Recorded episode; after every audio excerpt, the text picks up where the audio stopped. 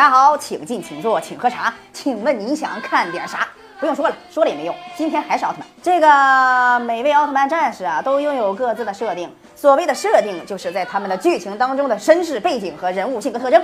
每位奥特曼都有自己的故乡背景和性格，不过八九不离十。大部分奥特曼在剧中设定都是比较相似的，但是有几位奥特战士就比较特殊了，身份背景啊非常的凄惨。下面要讲的这三位奥特曼，那身世可以说是惊天地泣鬼神呐。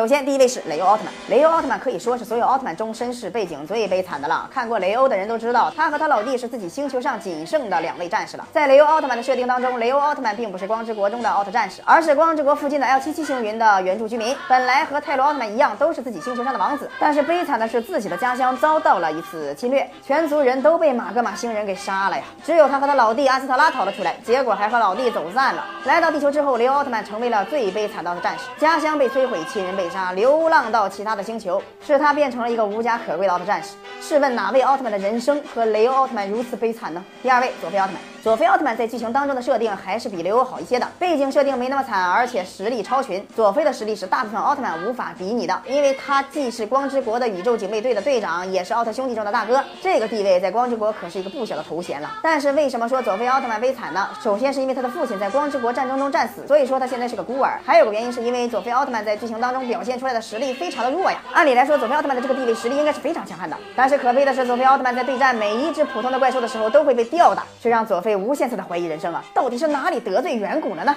这实力完全跟设定不符啊！再这样下去会被弟弟们笑死的。最后一位，捷德奥特曼。捷德奥特曼的身世其实也是非常悲惨的。首先是他的父亲是罪恶滔天的贝利奥特曼，虽然他不愿意和自己的父亲同流合污，但是艰巨消灭父亲的任务也是让他非常纠结。毕竟那是他唯一的亲人了，最后只能忍着痛苦将自己的父亲杀死。在所有人的眼里他是英雄，但是对他而言这并不是好的结局。虽然呢这三位奥特曼的身世非常悲惨，但是他们最终都变成了强大的战士。他们将悲伤化作了动力，就算被命运捉弄，也不会自暴自弃。我们也要向这三位奥特曼学习，人生不可能一帆风顺，但是只要不被生活中的困难击倒，你就是最强大的战士。感谢收看《李德曼》，咱们下期再见。